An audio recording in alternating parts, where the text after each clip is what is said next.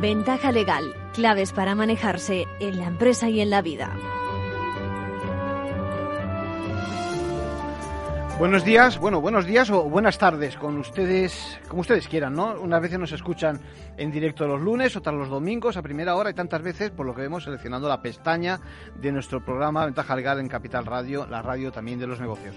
Bueno, si, si no, ya saben, ponen mi nombre en el buscador, que García Montoro, y el programa, y seguro que nos localizan. En este programa, que intenta eso, divulgar el derecho, las leyes, las instituciones, y donde traemos las dudas de nuestros oyentes consultas, preocupaciones, bueno, como la de ese pequeño empresario de hoy, cocinero, que tiene sus dudas acerca de la eficacia de la ley de segunda oportunidad y quiere que le aclaremos algo así como, diríamos, como los límites. ¿Qué se puede esperar de esa solución para quienes se hayan endeudado en exceso, por ejemplo? Hoy también contaremos con las novedades que nos traen nuestros compañeros de la abogacía. Sus noticias que hoy están protagonizadas por la celebración de las octavas, si no recuerdo mal, jornadas de la Junta de Gobierno de los Colegios de la Abogacía que se celebraron esta semana pasada eh, en el Palacio Euskalduna de Bilbao, ¿no? Más de 800 profesionales, 83 colegios de la, de la abogacía han debatido sobre los principales retos de la profesión ni que decir tiene que han convocado a, los juristas de referencia y temas como el secreto profesional, los nuevos retos de la profesión han sido expuestos y debatidos. Luego nos lo cuentan nuestros compañeros eh, Luis y Sandra. Bueno, también vamos a iniciar a modo de consejo y a petición de varios amigos de Ventaja Legal que me lo han propuesto en varias ocasiones, una sección que explicará someramente en qué consisten algunas figuras delictivas. Eso que los juristas llamamos los tipos penales, es decir, eh, los que son de actualidad, ¿no? En una pincelada, eh, digamos, que si el delito de incendio, por ejemplo, eh, que ahora por desgracia parece que se ha tomado, se ha cometido en Sierra Bermeja, en Málaga y todavía colea, y que se ha cobrado además una víctima humana, que si las denuncias falsas también, por ejemplo, que si el blanqueo de capitales. Bueno, hoy empezaremos precisamente con el delito de incendio y con el abandono de familia, a raíz también de una pregunta de una oyente, Victoria, que nos dice que es fiel seguidora de los capítulos que estamos haciendo sobre los temas de familia. Por cierto, que hoy también vamos a poner uno de ellos en la segunda parte del programa. Hoy toca el tema de la pensión compensatoria. Bueno, eh, hay muchas más cosas que contarles. Por ejemplo, el comunicado de las asociaciones profesionales que hoy mismo, hace un rato, han emitido.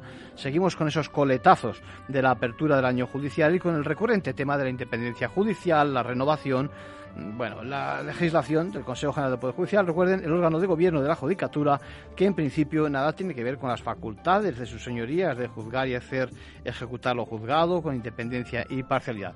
Bueno, y un aviso, porque ojo con las criptomonedas, inversores. No será porque no se lo hemos dicho. Llevamos mucho tiempo haciendo este aviso. Atención al riesgo que se asume.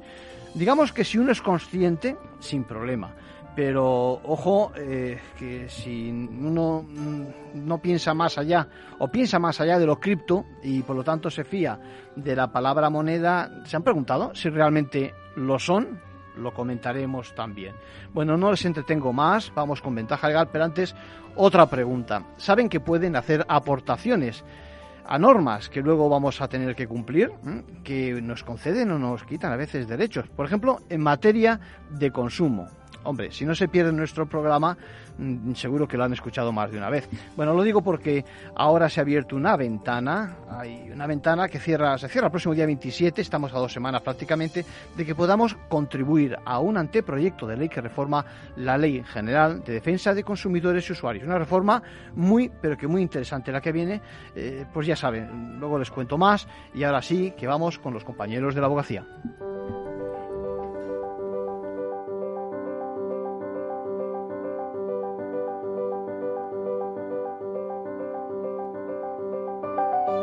Ahora en Ventaja Legal, la actualidad semanal de la abogacía.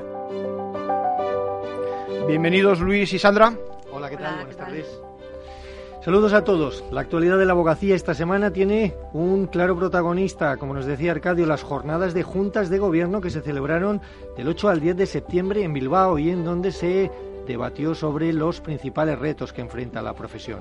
Alrededor de 500 miembros de los equipos directivos de los colegios de la abogacía participaron, bajo estrictas medidas anti-COVID, en la gran cita de la abogacía institucional, la primera en celebrarse tras declararse la pandemia en febrero del año pasado. El compromiso para defender el secreto profesional, el impulso a la formación especializada, la necesidad de regular la publicidad y la conciliación, el anuncio de la ministra Pilar Job sobre la próxima aprobación de la Ley de Derecho de Defensa, así como los talleres de buenas prácticas donde los colegios compartieron sus mejores proyectos, fueron los hitos de estos días de trabajo. Las octavas jornadas de juntas de gobierno concluyeron el viernes con la aprobación de una ambiciosa declaración final que marcará la hoja de ruta de la profesión. Victoria Ortega es la presidenta del Consejo General de la Abogacía Española como abogacía española reunida en Bilbao, unida en su diversidad, fortalecida con su pluralidad, seguiremos trabajando juntos para continuar ofreciendo a la sociedad nuestros valores y nuestro legado de responsabilidad, defensa, derechos y libertades. La esperanza de que un mundo mejor, más justo, libre, igualitario y tolerante es posible. La defensa a ultranza del secreto profesional, incluso para los abogados de empresa, como reconoce expresamente por primera vez el nuevo estatuto, es uno de los acuerdos que se alcanzaron. La declaración final recogía el compromiso de la abogacía en defensa del secreto profesional, exigiendo de los poderes públicos su máximo refuerzo para todas las formas de ejercicio profesional, lo que incluye, como explícitamente destaca el estatuto, la abogacía de empresa, abarcando además de las funciones de dirección y defensa en todo tipo de procesos el asesoramiento y consejo jurídico. Los límites, a veces no tan claros, de esta prerrogativa de la abogacía fueron abordados en una animada mesa redonda por el exmagistrado Javier Gómez Bermúdez y los abogados Jesús Remón y Cristóbal Maltel, moderados por Enrique Sanz, presidente de la Mutualidad de la Abogacía. Los ponentes debatieron sobre las situaciones en las que se podría flexibilizar o eliminar esa obligación de secreto. La única excepción sería en caso de indicios objetivos de que el abogado esté participando en la comisión de delitos. La confidencialidad de las comunicaciones abogado-cliente centró gran parte del debate y se abordó la controvertida recogida por arrastre cuando se interceptan de manera indirecta. Esto es, a través de la intervención de la línea del cliente se graba la conversación con su abogado. Gómez Bermúdez fue contundente sobre este asunto que está mal regulado y que lo que hay que hacer es excluir totalmente, prohibir totalmente la intervención de las comunicaciones abogado-cliente. La inclusión de los abogados de empresa en el secreto profesional, reconocida en el estatuto, dio también lugar a un vivo debate entre los ponentes que diferían sobre si debían estar incorporados o no al derecho del secreto profesional.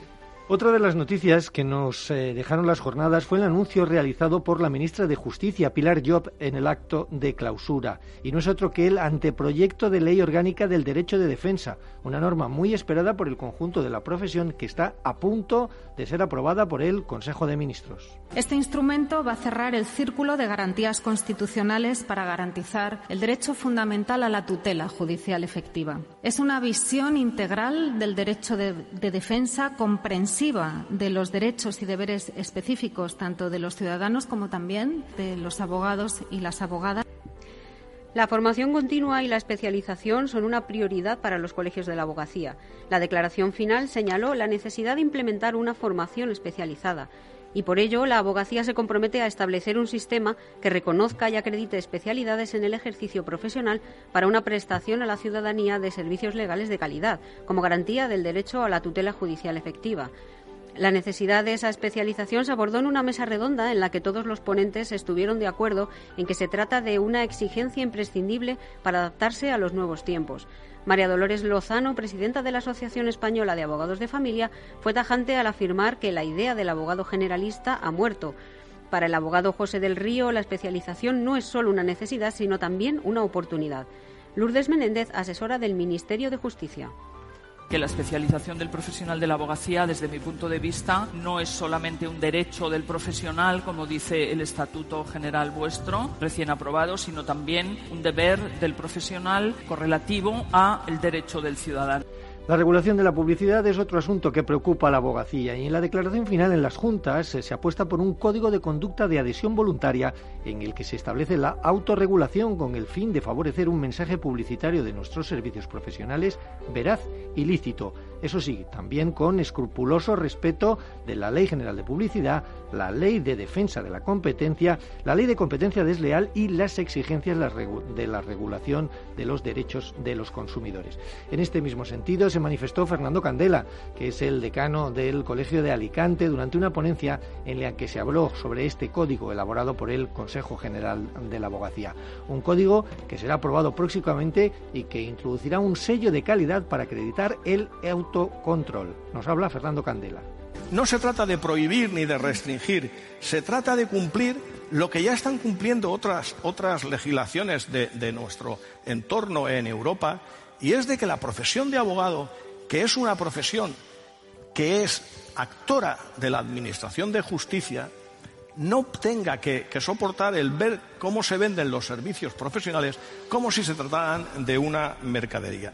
En esta misma mesa, en la que participaron las decanas Marga Cerro, Encarna Orduna y Lourdes Carballos, se habló también sobre la regulación de otra de las grandes prioridades de la abogacía, cuál es la conciliación. Marga Cerro contó las negociaciones que se están manteniendo con el Ministerio de Justicia, para hacerlo posible de una vez por todas. La declaración final asegura que se hace imprescindible aprobar las reformas legales que reclamamos en nuestro sistema de justicia para facilitar la conciliación personal y profesional, regulando las suspensiones de y plazos procesales en los supuestos de maternidad, paternidad de adopción, así como la inhabilidad y desconexión digital en los periodos vacacionales. Victoria Ortega, presidenta del Consejo. Los avances innegables en igualdad no han de ocultar que queda mucho por hacer, por lo que hemos de redoblar nuestro esfuerzo para alcanzar la igualdad real en nuestras organizaciones y en la profesión. Las jornadas de juntas de gobierno no han sido ajenas a la actual situación de crisis de las instituciones, por lo que la declaración final reclama el respeto a las normas que las regulan, tanto en su composición como en su funcionamiento y necesaria renovación. El bloqueo institucional se abordó precisamente en una mesa con ponentes de la talla de Miquel Roca, Antonio Garrigues, María Emilia Dan o Virgilio Zapatero. Todos coincidieron en señalar el diálogo y el pacto como una verdadera urgencia democrática, como señaló Miquel Roca. La democracia es pacto. Y en una sociedad contemporánea es mucho más pacto que nunca, porque todo es una sociedad muy compleja, muy interdependiente y que nos obliga a hablar. Las jornadas se inauguraron el 8 de septiembre en un acto en el que intervinieron la presidenta del Consejo, el Lendakari, Iñigo Urcuyo, y el decano del Colegio de la Abogacía de Vizcaya, Carlos Fuentenebro. Otro de los principales objetivos de las jornadas fue dar a conocer qué están haciendo los colegios para una mejor gestión y servicio a ciudadanos y colegiados y de esta manera aprender unos de otros. Para ello se celebraron talleres, nueve talleres de buenas prácticas en diversos ámbitos y en cada uno se eligió la mejor entre unas reñidas votaciones. En formación la ganadora fue la plataforma de formación del Colegio de Cantabria. El aseguramiento y autentificación de documentos basado en el uso de la tecnología blockchain del Colegio de Abogados de Burgos ganó en el taller sobre servicios y prestaciones de los colegios a los colegiados y a la ciudadanía. Y en el taller de organización, gestión e innovación fue elegida la implantación del voto electrónico a cargo del Colegio de Abogados de Málaga. Otras iniciativas premiadas fueron el Manual Digital de Deontología del Colegio de Albacete, la más votada en el taller de deontología, la plataforma de permuta de guardias de asistencia al detenido del Colegio de Baleares, que también fue la mejor en turno de oficio, y en el de comunicación se eligió al Judici de la Jum del Colegio de Abogados de Manresa. Finalmente, en solución de controversias, el Consell de la Advocacia Catalana se alzó como el mejor en la iniciativa Inmediación, la atención jurídica a mujeres y niños migrantes que ofrece el Colegio de Córdoba en el marco del programa O2, ganó en el taller de Derechos Humanos. Finalmente, en conciliación se impuso el Colegio de las Illes Balears con su Avanza Conciliación, que permite a los profesionales la suspensión de actos judiciales por nacimiento o adopción de un hijo. José María Alonso, decano del Colegio de Abogados de Madrid, fue el encargado de entregar los premios durante la ceremonia de clausura. Los participantes en las jornadas también pudieron asistir a exposiciones sobre servicios y nuevas herramientas del Consejo, como el expediente electrónico administrativo o el registro de impagados judiciales, así como presentaciones de los diferentes patrocinadores que han colaborado en este evento. Y terminamos ya con el abogado de la semana. ¿Quién es en este caso, Sandra, y por qué? En esta ocasión no se trata de un abogado, pero sí de un jurista que representa a un colectivo en serio peligro. El exfiscal general de Afganistán, Zabihullah Karimullah, evacuado con su familia a finales de agosto por militares españoles, estuvo presente en una concentración que se celebró justo antes de la inauguración de las juntas en solidaridad con los ciudadanos de este país. El fiscal nos contó la terrible situación a la que se enfrentan todos aquellos que hayan trabajado para la justicia ahora que han tomado el poder los talibanes. La vida de todos los afganos que han trabajado en el sistema judicial está en riesgo. Los jueces, los abogados, los fiscales son todos objetivos de los talibanes y corren peligro y por eso le pedimos a los países occidentales que no cesen los esfuerzos y traten de evacuarles. Esa concentración, bajo el lema Libertad y Dignidad para Afganistán, es una muestra más de la solidaridad y el apoyo de la abogacía al pueblo afgano. En sus palabras de inauguración, la presidenta del Consejo, Victoria Ortega, expresó su profunda preocupación ante la situación del pueblo afgano y pidió a los gobiernos occidentales que se garantice la protección de los que estén en peligro y se facilite su salida, que haya una respuesta conjunta de condena en el marco de la ONU y la UE y que no se reconozca el régimen talibán al que calificó de inadmisible. No me cabe ninguna duda de que la abogacía hará todo lo que esté en su mano para ayudar a los ciudadanos de Afganistán y evitar que caigan en el olvido. Con esto terminamos, Arcadio. Hasta Muchas gracias, Luis. Muchas gracias, Sandra. Hasta luego.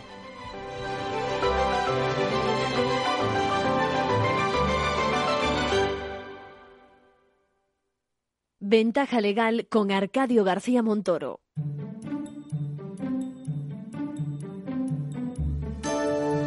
Bueno, y hay que comentar, como decíamos, el comunicado conjunto de todas, de todas las asociaciones, asociaciones eh, judiciales, eh, profesional de magistratura, judicial Francisco de Vitoria, juezas y jueces para la democracia, Foro Judicial Independiente, hacemos un pequeño resumen a, su comunicado. Es decir, por una parte dicen que es necesario reforzar, eh, reformar perdón, el sistema de elección de los vocales judiciales del Consejo General del Poder Judicial para que sean elegidos por los jueces según un sistema democrático que asegure la representación de todas sus categorías.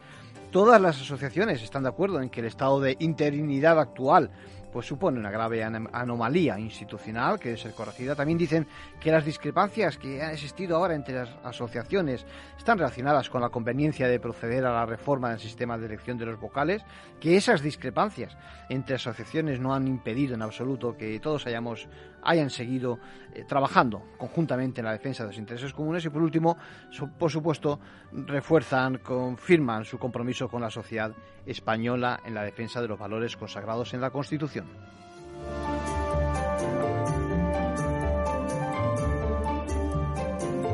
Manual de crisis. Reglas a seguir en caso de necesidad.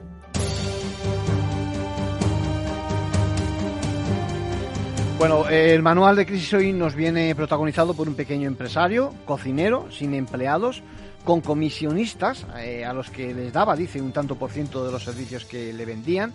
Me dice, compré varios coches para que todos hiciéramos nuestra faena, presté como garantía mi vivienda que tenía en propiedad junto a mi pareja y también tenía una hipoteca pendiente de prácticamente el 80% de lo que me costó y no he podido, dice, levantar cabeza desde la pandemia sigo leyendo, no podía afrontar las deudas, esencialmente pagos a proveedores, seguridad social, hacienda, la renta del pequeño espacio donde cocinábamos y hacíamos cursos. Por cierto, dice que también tengo varias multas por no cumplir una serie de licencias que me pedían en la cocina. Olvidé decirle, Leo, que el local donde estábamos era de alquiler y que en el último año algunos suministros los ha firmado, recepcionado diríamos, eh, mi mujer. Así que alguna reclamación de cantidad hay también a su nombre. Eh, me interesa mucho el siguiente párrafo, dice, escuché lo de la segunda oportunidad, la ley de segunda oportunidad, y me informé en varios sitios, incluso en organismos oficiales, tipo Cámara de Comercio de aquí de Barcelona, y no me decido a pedir ayuda porque no veo claro poder deshacerme, dice, de todas las deudas. La otra alternativa, dice, es la refinanciación de la deuda, que es así me la ofrecen incluso por medio de tarjetas. Bueno, primero muchas gracias por tu consulta, por tu sinceridad. Has dicho la expresión clave, fíjate, has dicho deshacerme de todas las deudas. Bueno, tengo que decir que no esperes que desaparezcan. Es decir, eso sin duda. El milagro eh, no existe. El procedimiento que lleva años eh, en marcha ya facilita que te recuperes, pero no hay milagros, repito. Se trata de que te puedan hacer quitas, de que te puedan hacer descuentos, mm, que no se acumulen los intereses de la deuda y que dependiendo del punto de evolución de las reclamaciones, esas queden paradas. Bueno, así que puede ser un desahogo, es verdad, pero como decía, repito, milagros, no esperes. Por lo tanto, ojo con soluciones que aumenten, incluso que compliquen la deuda. Mucha atención a futuras soluciones refinanciadas, a los intereses en esos casos, a quienes son los que te ofrecen la solución, entre comillas. Mucho cuidado. Bueno, siento decirte que la clave en estos casos siempre está en que obtengas más ingresos ahora, cuando la situación ojalá se, se, se restaure, que aunque bueno, no te permitan saldar la deuda de una sola vez, sí que ofrezcan visos de solución a tus acreedores, ¿no? En ese caso, y sumando esas prestaciones de la ley de segunda oportunidad, sí que veo una salida frecuentemente porque el sistema te aligera esas obligaciones que te agobian. Aunque hay alguna, ojo, mm, deuda pendiente que dices, que no me describes con detalle y por eso no te puedo explicar más, pero por ejemplo las multas y las sanciones van por otra parte. Importante que tengas claro que lo que sí puedes hacer con ese modelo de segunda oportunidad es paralizar embargos y ejecuciones. Eso sí, no es ninguna tontería. Y solo para acabar, dos matices. El primero, ya sé que es de cara al futuro, pero en primer lugar, que es un grave error no separar negocios de nuestro ámbito económico personal y no digamos ya familiar, actuar como autónomo sin una cobertura societaria, ya sabéis que tiene sus riesgos en los negocios. Luego, también deciros que atención con esquivar a letrados en este instante en que estás pensando qué hacer. Mira, en el mercado hay muchos profesionales. Yo te aconsejo que no los excluyas. Seguro que alguno encaja con tu idea, puede ser de tu confianza. Y tienes que pensar que en tu situación hay mucho, ojo, de decisión estratégica de por medio, que te ayuden, te van a ayudar, fíjate, a valorar el criterio de oportunidad, a desbrozar la naturaleza de cada cantidad pendiente. Ya te apuntaba yo, las multas van por otra vía. Repito que, bueno, eh, hay muchos diferentes eh, capítulos que se Hacienda, Seguridad Social, intereses, bueno, de una forma u otra en todo se están implicados y no son, no son iguales. Bueno, no desesperes, sobre todo aprieta fuerte por conseguir avanzar en el negocio, comercialmente convence a los nuevos proveedores, ajusta gastos y si logras cierta continuidad en las ventas, en los servicios, eso ya te dije que es ideal para infundir viabilidad y dar esperanzas a los acreedores.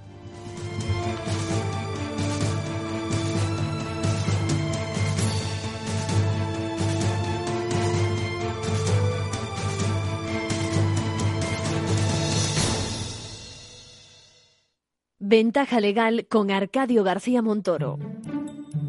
Bueno, pues vamos ahora con unos consejos eh, comerciales y nos vemos enseguida.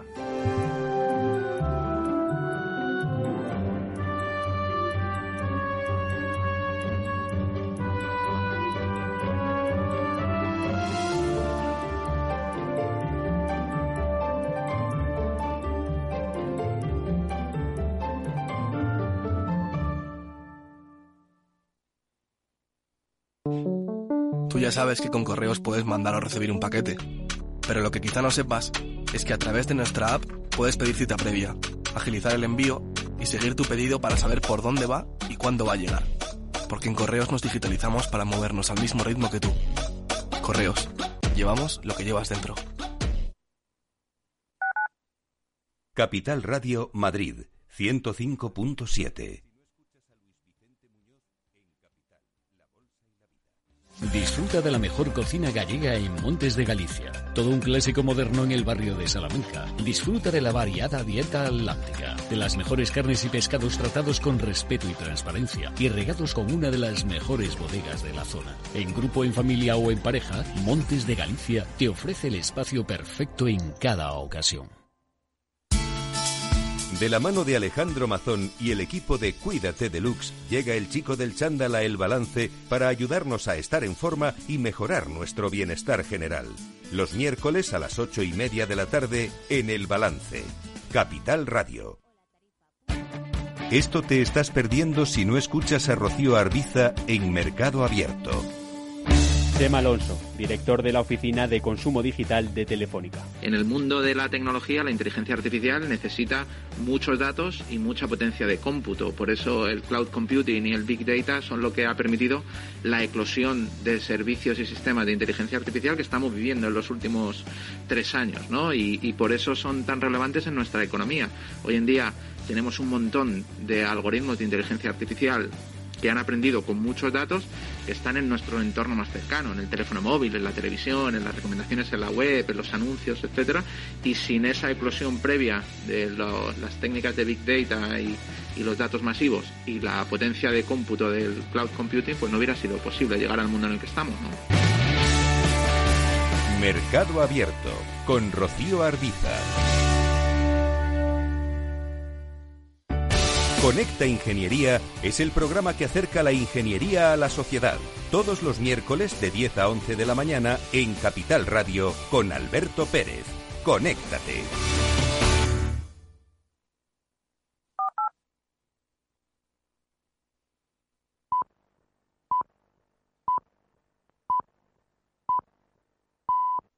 Ventaja legal con Arcadio García Montoro. Un consejo a título personal de nuestro abogado Arcadio García Montoro. Bueno, les decía antes que esta nueva temporada vamos a atender una sugerencia de nuestros seguidores. En varias ocasiones me han propuesto que hagamos una especie de diccionario práctico que ayude a entender los principales delitos que se dan en nuestra sociedad. Algo, algo bastante sencillo, ¿no? Pero que permita elevar eso un poquito eh, el nivel de la cultura en el campo de lo penal de los ciudadanos, ¿no? Así que, a la par que la actualidad, haremos ese repaso de algunas conductas que merecen ese reproche criminal. Hoy empezaremos con el delito de incendio, ¿no? Al hilo de lo que está ocurriendo, por desgracia, en Sierra Bermeja, en Málaga, ¿no? Pero tengo en la lista ya, a petición de unos cuantos, mm, muchos temas, ¿no? La denuncia falsa, que también ha sido actualidad, el maltrato familiar, el blanqueo de capitales, la tentativa de homicidio. ¿Por qué tentativa? Eh? ¿Qué es eso? Sin olvidar también el abandono de familia, que pensaba ponerlo hoy, pensaba hablar hoy, pero no nos va a dar tiempo. Próximo día. Así que vamos con esas pinceladas sobre el delito de incendio, que por desgracia tiene como protagonistas eh, los titulares de hoy, ¿no? Esencialmente hablamos del fuego. El delito de incendio es fuego que alguien hace de forma peligrosa, ¿no? Y ese delito surge una vez que se entiende que es idóneo para producir una situación potencial de riesgo de, peligro, ¿no? No hace falta, ojo, otros resultados, ¿eh? que producirse, por supuesto, van a agravar la conducta y que incluso a lo mejor hacen aparecer también otro tipo de delitos. Por ejemplo, en la actualidad, en el incendio que estamos comentando, además se ha producido una muerte. Por tanto, lo importante es que sepamos que mm, el delito de incendio se caracteriza precisamente por el peligro que se crea, no tanto por el resultado producido.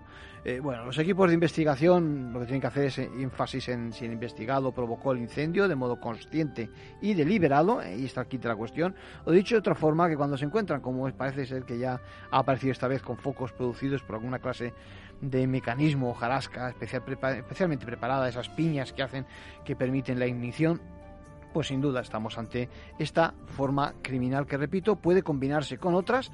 Ya hablaremos de eso en otro momento cuando se produzcan, como por ejemplo los resultados de muerte.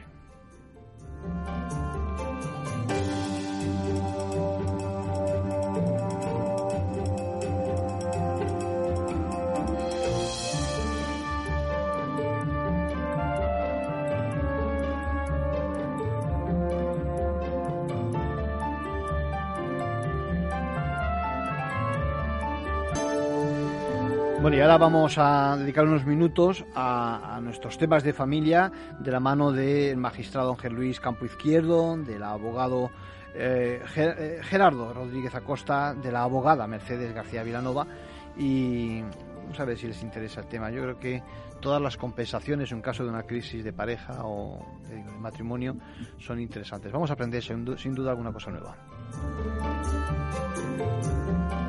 Vamos a ver, si hablamos de la pensión compensatoria hay que tener claro que se trata de una medida de libre disposición. ¿Qué quiere decir? Que si esa medida no se pide expresamente por la parte, el juez no va a resolver sobre ello. Entonces, ¿qué se pretende con esta medida? Pues fundamentalmente compensar el desequilibrio económico, ese es el término jurídico, que genera el cese de convivencia. ¿De qué estamos hablando? Pues de la pérdida de nivel de vida de uno de los cónyuges como consecuencia de separarse y dejar de convivir con el otro. Ese es el kit. Para que haya una pensión tiene que haber una pérdida de nivel de vida derivado directamente y exclusivamente de ese cese de convivencia. Porque si la pérdida de nivel de vida es por otras causas, por ejemplo, despido, que el mercado financiero quiebre, etcétera, entonces eso no da lugar a la pensión compensatoria. Mercedes, ¿qué te parece? ¿Cómo definirías la, la pensión compensatoria? al hilo de lo que comentaba Ángel, es exactamente eso. Y yo simplemente apuntaría que hay que valorar eh, la pérdida de oportunidades profesionales que haya tenido la persona que, genera el derecho a percibir esa pensión.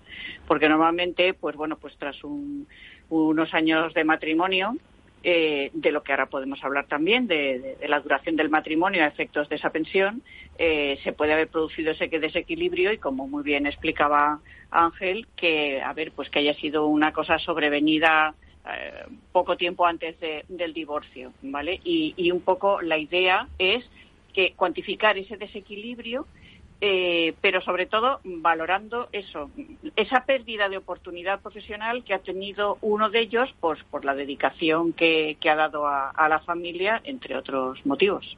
Gerardo, ¿qué te parece? Efectivamente, comenta Mercedes, entiendo que eh, tiene que producirse una transformación en nuestros tribunales de lo que es el concepto de pensión compensatoria y modernizarlo, porque seguimos aplicando el concepto de eh, bueno pues del, del, siglo XX en el que el hombre estaba incorporado al trabajo, la mujer trabajaba en casa pero pero no fuera y entonces eh, indudablemente cuando en un momento determinado se producía una ruptura pues había una falta de preparación una falta de experiencia y entonces eh, la mujer quedaba absolutamente desprotegida respecto del marido eh, pero esto está superado. Evidentemente, la mujer se incorpora al mercado laboral, cada vez son menos las mujeres que, y cada vez también hay muchos casos que son los hombres los que eh, llevan a cabo afortunadamente las labores domésticas y de crianza. Entonces, ahí fue, mm, yo quiero lanzar una, una lanza a favor de, bueno, mandar una lanza a favor de Encarnación Roca, que fue que es, eh, eh, magistrada del Tribunal Supremo y que eh, pese a ser tildada de feminista, en aquel momento fue la que empezó a hablar de la temporalidad de la pensión compensatoria, empezó a decir que había que cambiar los conceptos, etcétera, etcétera. Lo que pasa es que, desgraciadamente, cuando se volvió, se fue al Constitucional y Carnación Roca, volvimos otra vez a los mismos planteamientos antediluvianos y en la misma eh, pensión compensatoria casi vitalicia. Entonces, yo creo que tenemos que ir al sistema americano, es lo que está diciendo Mercedes, que hay uno de los dos progenitores que sacrifica su vida profesional en todo o en parte para dedicarse al cuidado de la casa y sobre todo de los hijos, y entonces, bueno, pues eh, hay que compensarle por ese esfuerzo, pero pactándolo previamente y determinándolo previamente. Eso es lo, moderno. Em, yo creo que estamos mezclando, está bien lo que están diciendo Mercedes y Gerardo, pero yo creo que hay que puntualizar dos cosas. Uno, que cuando hablamos de pensión compensatoria solo estamos refiriéndonos a la posibilidad de solicitarlo en uniones matrimoniales. Es decir, si hablamos de parejas de hecho, no existe la pensión compensatoria y la posible indemnización que pudiera pedir uno de los miembros al otro como consecuencia del cese de la convivencia se tiene que hacer fuera de los juzgados de familia a través de un procedimiento declarativo y en base a la teoría del enriquecimiento injusto. Esto es importante, el matiz. Es decir, es una ventaja que podría aportar el matrimonio. El matrimonio de tipo que sea frente a la unión de hecho. Cada vez se están equiparando más esas dos figuras de cara a que todas las cuestiones derivadas de las crisis de ambos sean competencia de los juegos de familia. Pero todas estas dos medidas que vamos a hablar hoy quedan fuera de los juegos de familia si hablamos de pareja de hecho. Primera cuestión. Y por lo tanto son como si fuera una deuda, digamos. Un eh, enriquecimiento injusto. por dedicación a la casa, el otro se ha obtenido un beneficio, entonces hay que compensar al otro. Son distintas Y luego, si hablamos de pensión compensatoria dentro de las uniones matrimoniales, hay que diferenciar dos momentos. Uno, si se tiene derecho a pensión compensatoria o no, para lo cual hay que determinar si existió desequilibrio o no. Y en segundo lugar, si decimos que hay desequilibrio, ¿Cómo compensamos ese el mismo? A través de una pensión temporal o indefinida y en qué cuantía. Es decir, son dos fases las que hay que tener en cuenta. Gerardo, ¿qué te parece? Pues sí, sí, esa precisión me parece adecuada y se ha contemplado además también la posibilidad de, la pensión indemnizatoria, es decir, que sea una sola vez. Pero sí, sí, estoy completamente de acuerdo. Eh, es verdad que cada vez que yo los casos que he estado viendo de eh, cuando se da una pareja de hecho de larga duración, eh, con los casos en los que se ha reclamado ese enriquecimiento, prospera. Con lo cual hay una, efectivamente una unificación de, de, una aplicación analógica, pero el cauce ya es otro procedimiento diferente al juzgado de familia. Pero las resultas, las resultas son, son las mismas. Mercedes, ¿qué te parece? Bueno, a mí me gustaría introducir algunos factores más, eh, por, no repetir lo mismo que ellos. Eh, cuando estábamos hablando hace un momento de, exactamente lo que significa la pensión compensatoria y lo que estamos intentando valorar, eh, ese desequilibrio, mm, a mí lo que se me plantea en el despacho a veces es esa circunstancia familiar en la que uno de los dos, a lo mejor, imagínate la mujer con motivo de la maternidad deja de trabajar, eh, pero, mm, bueno, pues el, el, hijo va creciendo y, esa mujer mm, no ve el momento de volverse a incorporar al trabajo porque de repente descubre la comodidad de estar en casa eh, y no ir a trabajar. Y entonces, a veces, pues eh, nos encontramos con situaciones un poco injustas y absurdas a la vez en las que eh, eh, esa mujer o, el hombre igualmente, eso es extrapolable a ambos sexos. Pero por el ejemplo que estaba poniendo, eh, los hijos se van haciendo mayores y, y a pesar de que podía haberse incorporado a su trabajo, no lo hace, no lo hace, van pasando los años, van pasando los años e incluso eso resulta al final ser el motivo del divorcio. Entonces, sí que es cierto que en algunos procedimientos judiciales, por ejemplo, me he encontrado con la dificultad de acreditar eso, es decir, no, vamos a ver, es que esta persona podía haberse incorporado al trabajo, eh, haber seguido con su, por ejemplo, trabajo de médico, ¿eh? que tenía su plaza, la dejó, pidió una excedencia, ha dejado pasar la excedencia, no se ha querido incorporar, el hijo va al colegio, ya no necesita tantas atenciones, se pasa el día en casa, no hace nada, no se ha incorporado y ahora al llegar el divorcio solicita esa pensión compensatoria. Ahí lo dejo en el aire. Bueno, es una situación eh, especial, ¿no? A lo mejor se repite en más de un caso, pero es una situación yo creo que difícil incluso de demostrar, quizás, ¿no? Efectivamente. El tema de la prueba, pero vamos a ver nuestro magistrado qué opina, que cómo resolvería esto. Vamos a ver, es que estamos mezclando, vuelvo a insistir, cosas, porque es que el Tribunal Supremo tenía un criterio objetivo y era que había que acreditar el desequilibrio económico y luego había que ir a las causas del artículo 97 para determinar si iba a ser temporal o no y la cuantía de la pensión. Entre esas circunstancias del artículo 97 está lo que está diciendo Mercedes, que es la dedicación a la casa.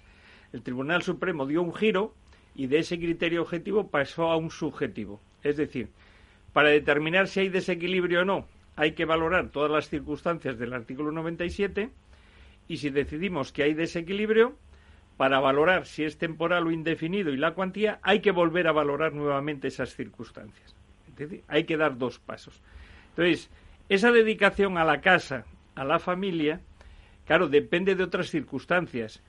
Depende de si del régimen económico matrimonial, porque si estamos hablando de que estamos casados en separación de bienes, esa dedicación exclusiva a la casa, que no excluyente, como dice el Supremo, da lugar a la indemnización del artículo 1438. Luego vamos a ver, sí. Si hablamos de que es una liquidación de gananciales, claro, está el resultado de esa liquidación, cómo afecta al derecho a tener una pensión compensatoria. Porque, como ha dicho el Tribunal Supremo, el hecho de tener un haber ganancial no repartido no afecta para nada a la hora de fijar la cuantía o temporalidad de la pensión compensatoria. Pero si se ha liquidado y ya cada cónyuge tiene a su disposición su parte de ganancialidad, como ya la puede administrar y sacar rendimientos, eso sí se tiene en cuenta para fijar más o menos pensión compensatoria. Entonces, todo eso hay que mirar que el artículo 97 nos fija la dedicación a la casa, la dedicación a los hijos, los ingresos de uno y otro cónyuge, el trabajo que has hecho, la colaboración para que el otro progrese laboralmente, que es lo que decía Mercedes, posibles ingresos económicos que ha tenido, vía herencia, etcétera, muchas circunstancias que son las que debemos de valorar. La edad. La edad, en los años de convivencia y sobre todo, lo que dice el Supremo, un juicio prospectivo con criterios de realidad y certidumbre de qué posibilidades tiene esa persona que reclama la pensión compensatoria de incorporarse al mercado laboral y obtener unos ingresos para los que atender con los que atender a sus necesidades. Eso hay que tenerlo en cuenta. Y eso dependerá de, bueno, de cada familia, de cada caso, porque cada uno tiene unas opciones. Cada caso dependerá de las pruebas. Hay que pedir y probar. Aquí no va a estar solo pedir. Hay que el juez hay que probar. Y si no se acredita el desequilibrio, el juez va a decir que no ha lugar a la pensión compensatoria. Un tema muy importante, con esto termino. Espera. Sí. Un tema, pida con Un tema muy importante que dejo aquí para tratarlo luego son los efectos fiscales de estas dos figuras. Que no es una tontería. Que no es una tontería y mucha gente se iba a sorpresas. El que paga desgraba y el que cobra declara. Mm. Eso lo veremos luego. Mercedes, hablemos del famoso artículo 1438. Ese, esa contribución al sostenimiento de las cargas. Sí, vamos a ver. Sí, sí, la compensación del artículo 1438 tiene su base en el trabajo para la casa que ha realizado uno de los cónyuges, pero exclusivamente bajo el régimen de separación de bienes, ¿eh? al valorarlo como una contribución al sostenimiento de las cargas familiares. Por lo tanto, estamos hablando de, primero, de una indemnización eh, que además no es incompatible con la pensión compensatoria, ¿vale? Eh, que no se establece en consideración a la dedicación futura a la familia ni a la situación de desequilibrio, como es el caso de la, pensión compensatoria, sino solo en función a la dedicación pasada a la familia y eso sí, como he dicho, vigente el régimen económico de separación. Y, bueno, hasta el momento de, de su extinción. Por eso digo que son dos cosas distintas, pero que no son incompatibles entre sí. Gerardo, ¿qué te parece? Bueno, me parece que es una figura que tiene que tiene bueno, está muy bien está mucho mejor regulada en el Código Civil catalán por ejemplo porque claro allí el régimen de separación de bienes es lo natural y entonces tienen muchos más casos en el régimen de separación de bienes por lo menos por mi despacho pasa muy poquita gente. Casi todo el mundo tiene eh, eh, se mueve en el régimen general de gananciales pero bueno eh, a mí me parece que el Tribunal Supremo pues, o sea que antes el Tribunal Supremo contemplaba muy bien esta figura, porque además me parece justa, eh, precisamente por lo que estaba hablando de antes, de que me parece modernidad, que si hay una parte que se sacrifica y sacrifica su vida profesional en beneficio del otro, porque te está permitiendo centrarte tú más en tu trabajo, pues me parece una compensación justa.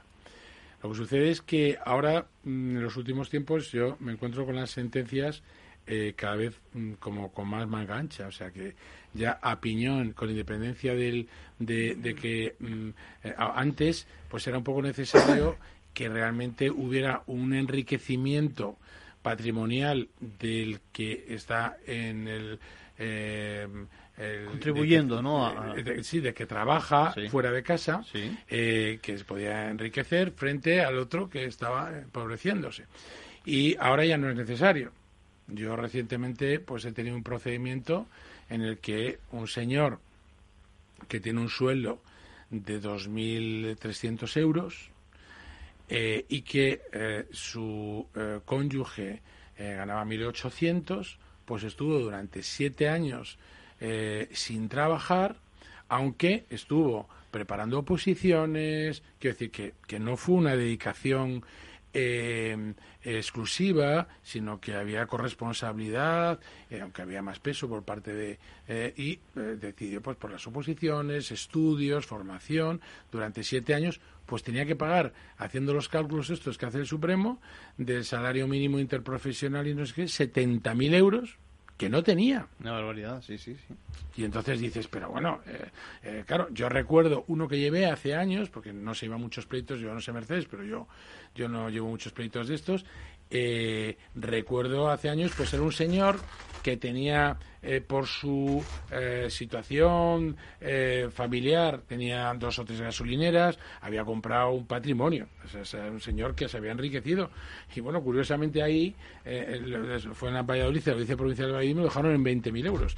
Pero quiero decir, mm, aplicando en cada momento el criterio del Tribunal Supremo, pues al final se producen situaciones que a mí, al final, en lugar de ser eh, eh, compensadoras, generan una, una, injusticia. Yo creo que, que el Tribunal Supremo tiene demasiada manga ancha en ese tema y que habría que ver cada situación y valorarlo y dejar más eso al criterio de cada situación y no y no mm, establecer un estándar porque a veces el estándar genera injusticias. ¿Tu experiencia, Mercedes? A ver, fíjate, mi experiencia es que hay de todo, como en botica.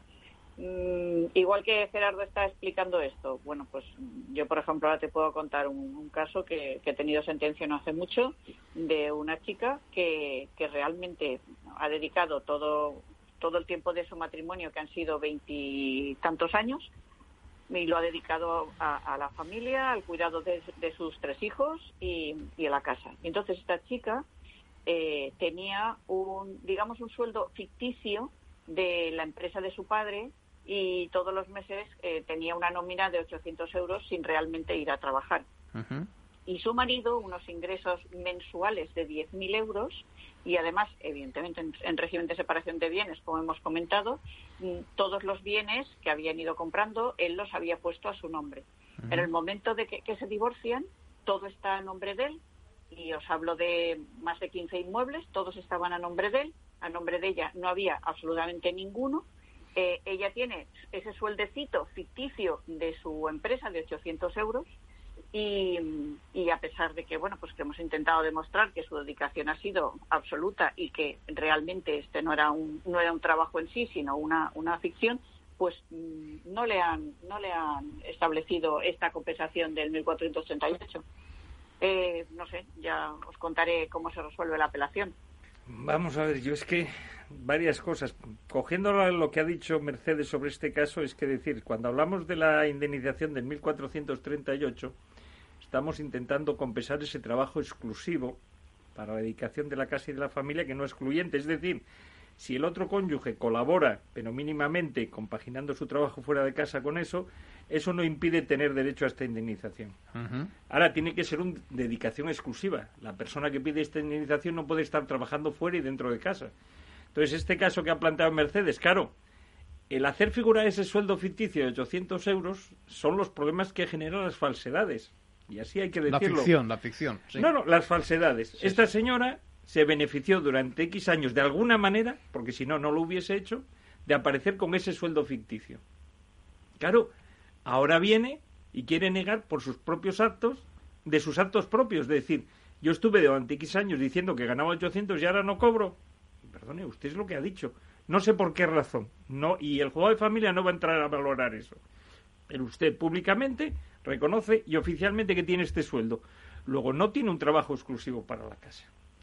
Entonces, si hablamos de esta indemnización, normalmente lo que se está diciendo es que es una manera de liquidar el régimen de, separación de bienes frente a la liquidación de sociedades gananciales. Entonces, es una medida, para mí, necesaria, pero muchas veces injusta. ¿Por qué digo injusta? Porque genera muchas desigualdades. Por ejemplo, si yo estoy casado en gananciales y resulta que no tenemos ningún bien ganancial que repartir, cuando me divorcie, en la liquidación voy a recoger cero. En cambio, conforme a este artículo, cualquier persona que se haya dedicado a la casa, en el primer caso esa señora o ese señor se dedicó a la casa, pero estaban gananciales, como no había nada que liquidar, cero. En cambio, si estás en separación de bienes, aunque no haya nada común, vas a tener derecho a esa indemnización. Entonces, hay una desigualdad en función del régimen que hayas tenido. Otra de las cuestiones que debemos tener en cuenta es que se resuelve primero porque tienen incidencia mutuamente una medida en la otra. Si esta indemnización de 1.438 o la pensión compensatoria de 97. Aquí los tribunales no tienen un criterio uniforme. Yo lo que planteo es que si esta indemnización está compensando un pasado, habrá que resolver antes el pasado, las consecuencias del pasado. Y en función de esa indemnización, ese patrimonio que tiene esa persona, ello va a tener incidencia en la posible pensión compensatoria que se le pueda dar al futuro. Por lo tanto, primero habría que indemnizar la, el 1438, la dedicación en la casa, y luego fijar la pensión compensatoria. Y luego estamos en las valoraciones de esta compensación, que es donde yo digo que es muy injusta. La regla general, y puedo hablar del 90% de los casos, y a lo mejor me quedo corto, es aplicar el salario mínimo interprofesional o el salario del servicio doméstico multiplicar por X meses que ha estado en vigor la separación de bienes y sale X cantidad. Y salen esas cantidades que dice Gerardo, 70, 80, 100 mil, 200, 300 mil. Que de una sola vez, y una vez que se De una sola vez, pero claro. Sí, es complicado. Resulta que el cónyuge que tiene que pagar esa indemnización, a lo mejor, como dice Gerardo, tenía un sueldo de 2.000 euros, que ha dedicado íntegramente a la familia. Por lo tanto, cuando se produce el divorcio no tiene ahorros. Y de la noche a la mañana va a tener que pagar a la otra parte 80.000 euros. Es decir, la otra parte va a sacar en principio un beneficio de unos ahorros repentinos de 80.000 euros. Pero es que alguien ha tenido en cuenta que si esa persona hubiese trabajado fuera de casa, hubiese tenido que dedicar todo o gran parte de su salario a contribuir a las cargas familiares y que durante el tiempo que estuvo casada, dedicándose al cuidado de la casa, ha obtenido una serie de beneficios derivados del salario del otro cónyuge, vacaciones, ropa, comida, ocio, etcétera, coche. Entonces todo eso hay que valorarlo. Y esa cantidad que nos daba de resultar X meses por un salario objetivo, ese resultado abstracto, luego hay que moderarlo con todas estas premisas. Y entonces ahí sí que nos da una indemnización equitativa.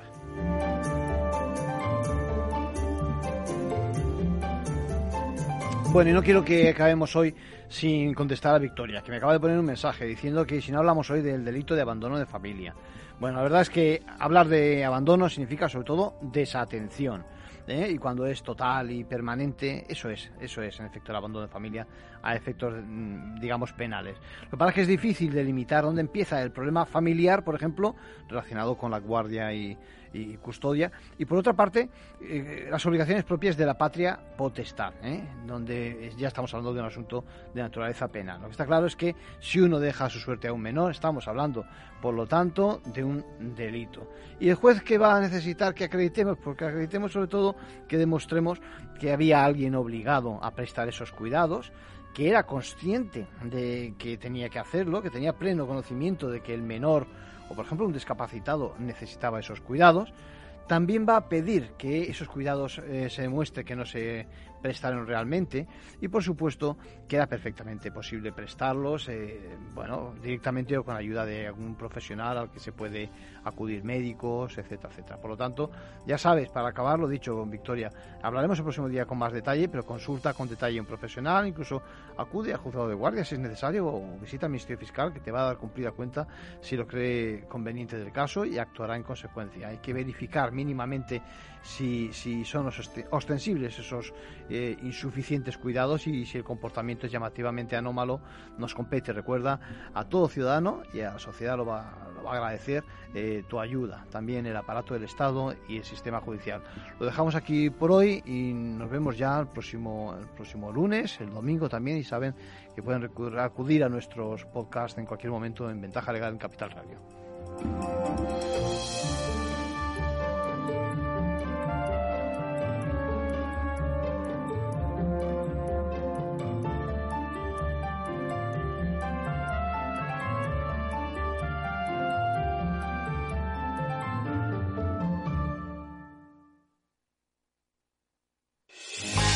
¿Está pensando en montar una empresa pero no se atreve a dar el paso en solitario?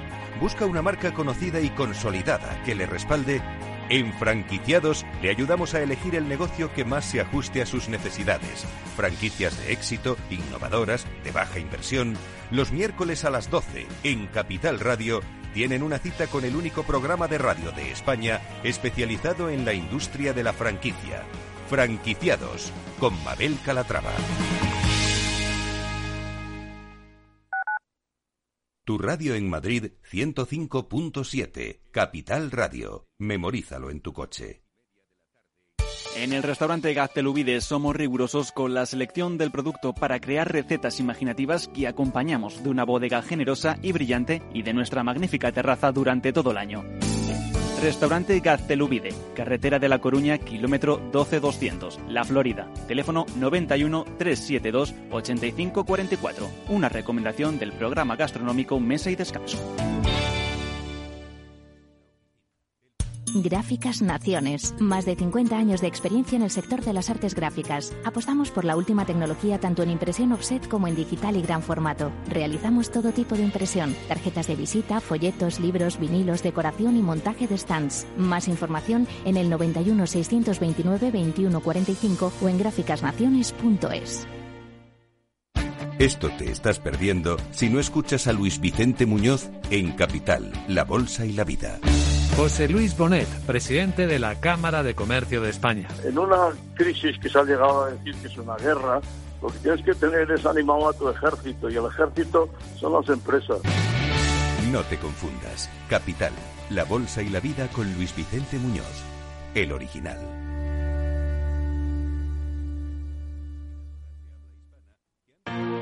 Si eres emprendedor, empresario o autónomo, en negocios de carne y hueso encontrarás todas las claves para hacer crecer tu negocio. Cada miércoles de 1 a 2 de la tarde en Capital Radio, con Mariló Sánchez Fuentes. Nos gusta que las personas tengan opinión propia. Quienes aquí hablan también expresan su propia opinión. No representan la opinión de Capital Radio.